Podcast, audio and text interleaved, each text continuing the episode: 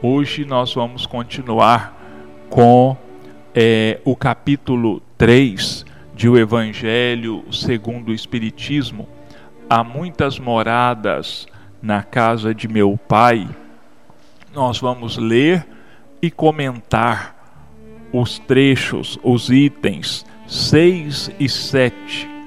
Destino da terra e causa das misérias humanas. Admira-se de haver sobre a terra tantas maldades e tantas paixões inferiores, tantas misérias e enfermidades de toda sorte, concluindo-se que miserável coisa é a espécie humana.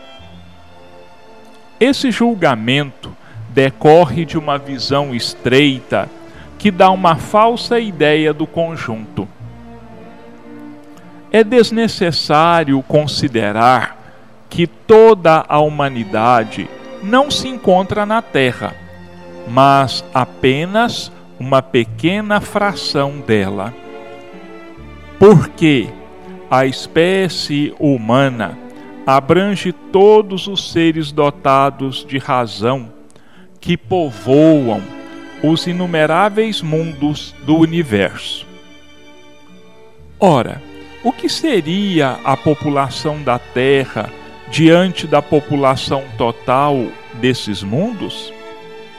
Bem menos que a de um lugarejo em relação à de um grande império. A condição material e moral da humanidade terrena nada tem, pois, de estranho se levarmos em conta o destino da Terra e a natureza de sua população.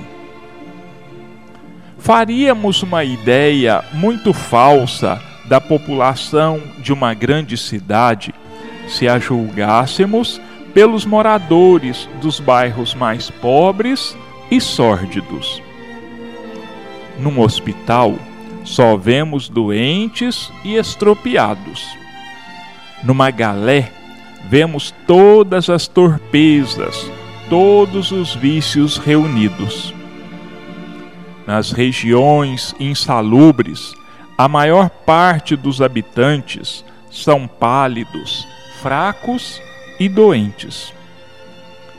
Pois bem, consideremos a terra como um arrabalde, um hospital, uma penitenciária um pantanal, porque ela é tudo isso a um só tempo, e compreenderemos por que as suas aflições sobrepujam os prazeres.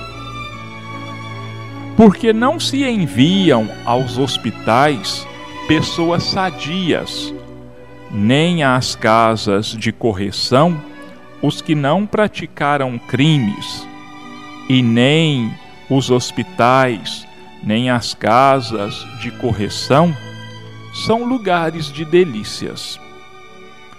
Ora, da mesma maneira que numa cidade toda a população não se encontra nos hospitais ou nas prisões, assim a humanidade inteira não se encontra na terra e como saímos do hospital quando estamos curados e da prisão quando cumprimos a pena, o homem sai da terra para os mundos mais felizes quando se acha curado de suas enfermidades morais. Então, meus irmãos, destino da terra e causa das misérias humanas.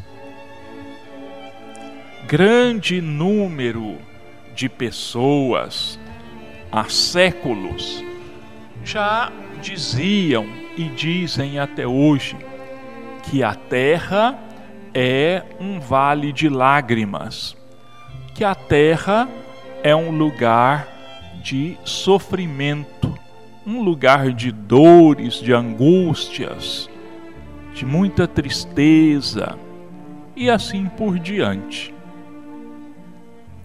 E muitos dizem assim: olha, na verdade, a humanidade não é nada, a humanidade não vale nada. Apenas crimes, apenas dores, apenas terrorismo, escravidão e guerras. Realmente, na Terra, nós temos tudo isso. Porque a Terra, como nós sabemos, é um mundo de provas e de expiações. Nós é, comentamos é, numa, num dos nossos programas anteriores sobre as escalas dos mundos. Né? Nós temos os mundos primitivos, os mundos de expiação e prova, os mundos de regeneração, os mundos felizes e, finalmente, os mundos divinos. A Terra está apenas situada no segundo degrau desta escala. Nós somos um mundo de provas e expiações, onde, infelizmente, o mal ainda tem grande preponderância sobre o bem. Agora, dizermos que a humanidade é um caso perdido já é exagero, é não conhecer a realidade. A Terra lembra o Kardec aqui para nós. É apenas uma das moradas na casa do Pai. Existem habitantes em inúmeras, inúmeras unidades ou planetas ou estrelas, vamos dizer assim, nesse universo. É impossível, meus irmãos, que apenas na nossa galáxia, que se chama Via Láctea, que é uma das menores conhecidas, onde é, estima-se existirem mais ou menos 200 bilhões de sóis. Cada um desses sóis rodeados por vários planetas.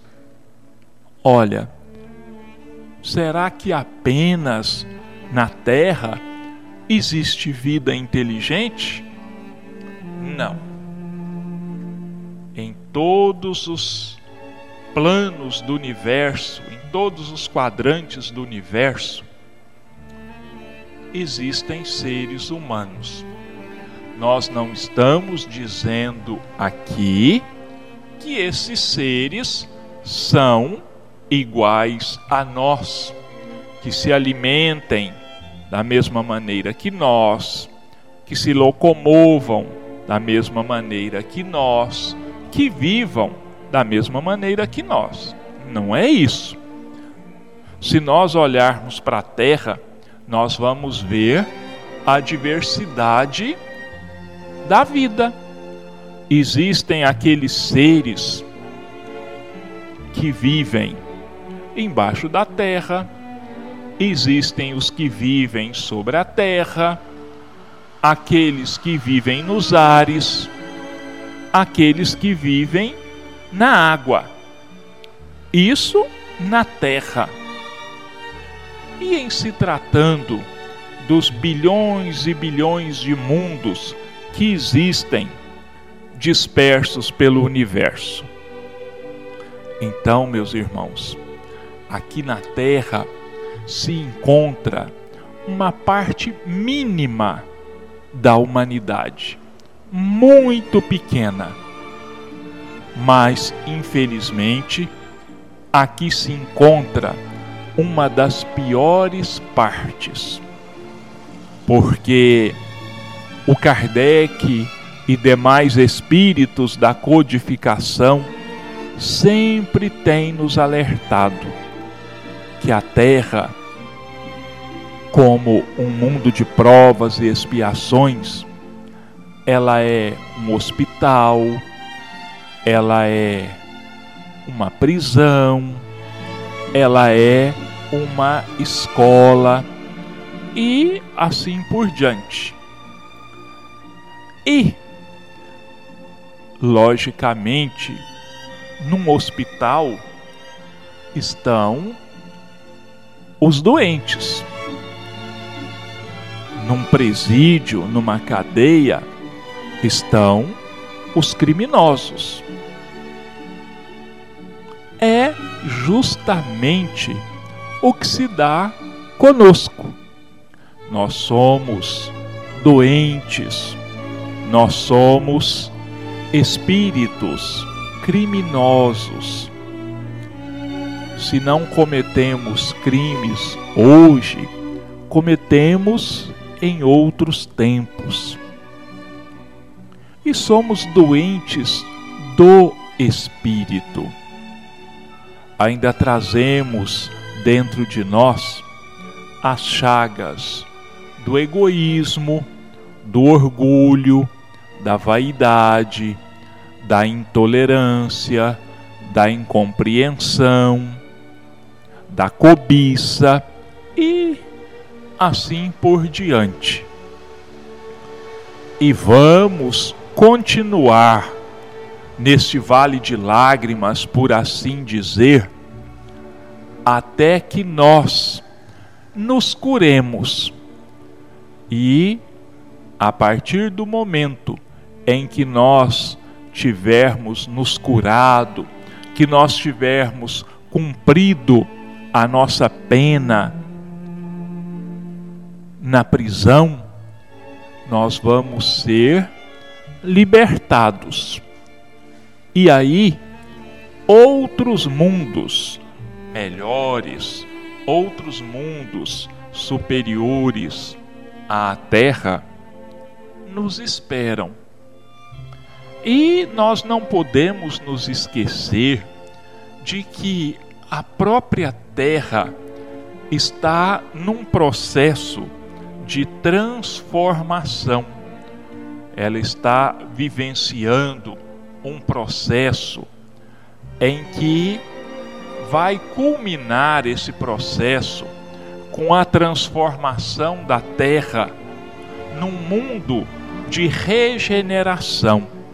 O que seria esse mundo de regeneração? Nós também já comentamos aqui. É uma espécie de estância de repouso. É um local onde os espíritos que já não têm mais expiações e provas dolorosas vão passar um tempo descansando, vamos dizer assim, recompondo as suas forças. Mais ou menos a mesma coisa que acontece com é, uma pessoa que esteve gravemente doente no hospital, ela obteve alta e ela vai ter que passar então por um processo de refazimento, de restabelecimento das suas forças, de se revigorar organicamente. Só que nós vamos nos revigorar espiritualmente, moralmente. Nós vamos recuperar as nossas forças para que a gente possa continuar a nossa luta em busca da nossa evolução. Então é por isso que a Terra é um vale de sofrimento, como nós dizemos, porque infelizmente, nós temos dois caminhos para buscarmos a nossa evolução, a nossa melhora. Ou nós buscamos essa melhora através do bom proceder, através do amor,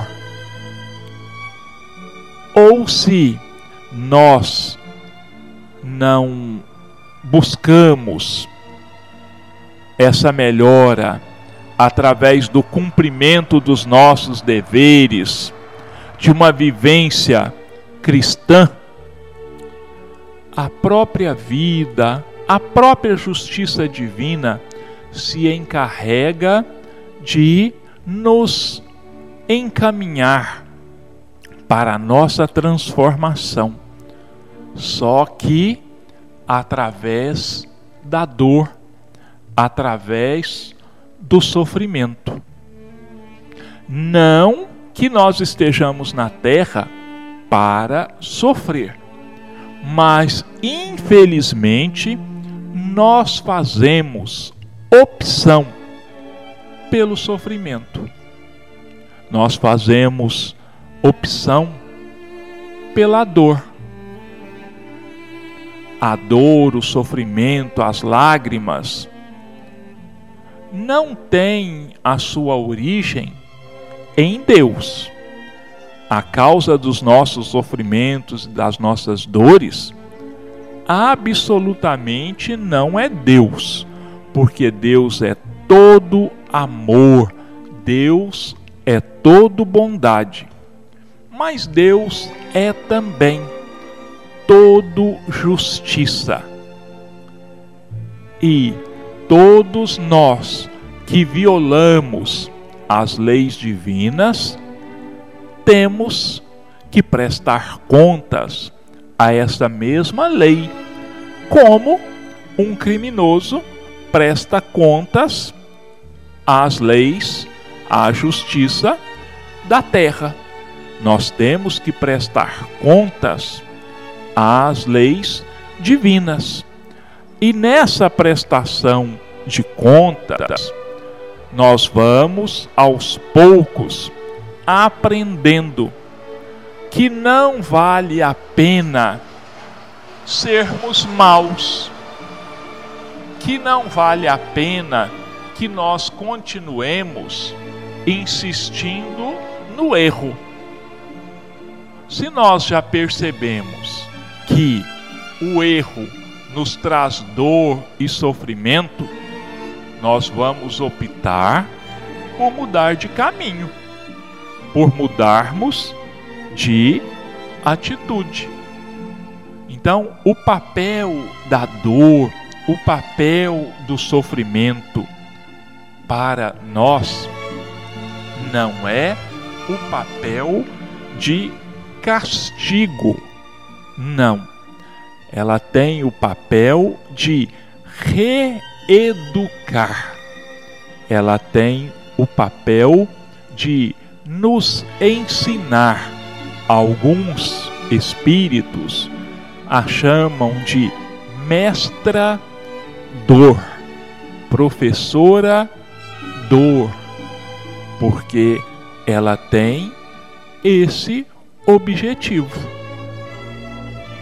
É esse o, o papel que a dor, que o sofrimento tem para nós.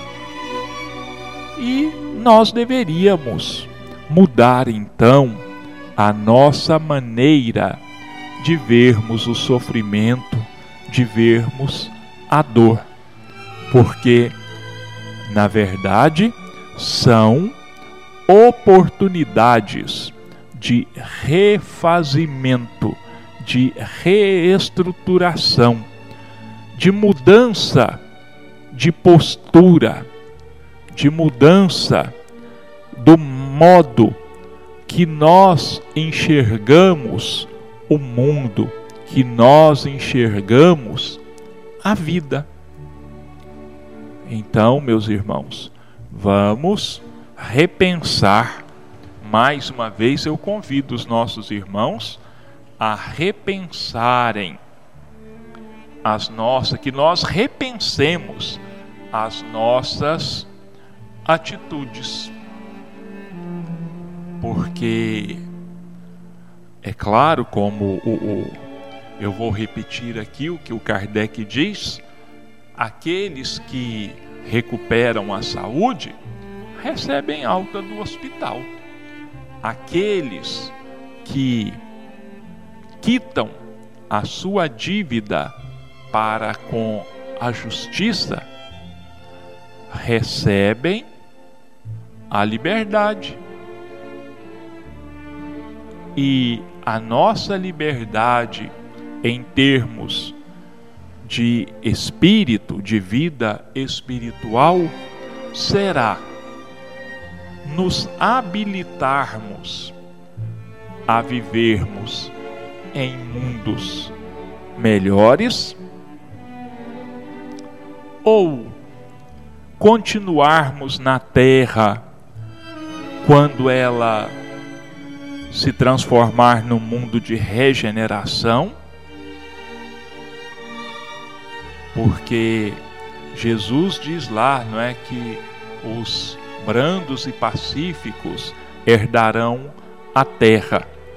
Ou se nós insistirmos no erro, nós vamos ser condenados a uma prisão e a um hospital em outros mundos, quer dizer, onde as condições são bem piores do que aquelas que nós temos aqui hoje. Bom, vamos então agora ao examinarmos o capítulo 38 do livro Sinal Verde pelo espírito André Luiz, separações. Nas construções do bem, é forçoso contar com a retirada de muitos companheiros e, em muitas ocasiões, até mesmo daqueles que nos, se nos fazem mais estimáveis é preciso aguentar a separação, quando necessária, como as árvores toleram a poda. Erro grave reter conosco um ente amigo que anseia por distância. Em vários casos, os destinos assemelham-se às estradas que se bifurcam para atender aos desígnios do progresso. Não servir de constrangimento para ninguém.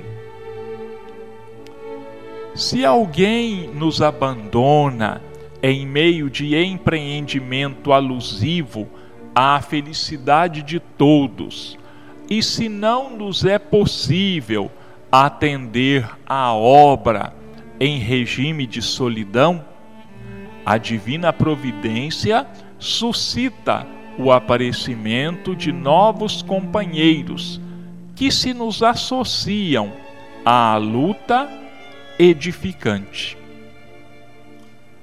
Nunca pedir ou exigir de outrem aquilo que outrem não nos possa dar não menosprezar a quem quer que seja. Saibamos orar em silêncio uns pelos outros. Apenas Deus pode julgar o íntimo de cada um. Então, meus irmãos, a separação física ela é uma necessidade no panorama da terra. Os filhos crescem, eles formam uma outra família, se mudam para outra casa, se mudam para outra cidade, até mesmo para outros países. Porque cada um de nós tem a necessidade de atendermos às nossas aspirações. Todos nós temos necessidade de cumprirmos com aquilo que nós mesmos pedimos para nós. E nem sempre é possível que isso aconteça permanecendo juntos. Então, olha, não vamos obrigar alguém que não queira, que não possa continuar convivendo ao nosso lado, que tem necessidade de buscar as suas próprias conquistas, vamos dizer assim, tem necessidade de voar e abandonar o ninho, porque ele está buscando aquilo que melhor lhe convém, aquilo que melhor lhe agrade, aquilo que preenche as suas necessidades. Nós não podemos exigir dos outros aquilo que os outros não estão capacitados a nos dar. Assim como ninguém pode exigir de nós aquela postura que nós ainda não estamos capacitados, que nós ainda não aprendemos. E se nós não aprendemos, nós não temos como fazer isso em relação aos outros. Vamos dar tempo ao tempo. Cada ser humano, cada indivíduo, seja na terra, seja no mundo espiritual, seja em outros mundos, tem a sua individualidade. E o que é essa individualidade? É aquilo que a pessoa é em si mesma. São o conjunto dos seus conhecimentos, é o conjunto das suas experiências, das suas vivências. E André nos chama a atenção na última frase dessa instrução que ele nos dá. Ele diz assim para nós: apenas Deus pode julgar o íntimo de cada um. E só Ele, porque só Ele sabe só Ele conhece. Então, só Ele tem condições de nos julgar. Só Ele tem condição de nos corrigir, vamos dizer assim.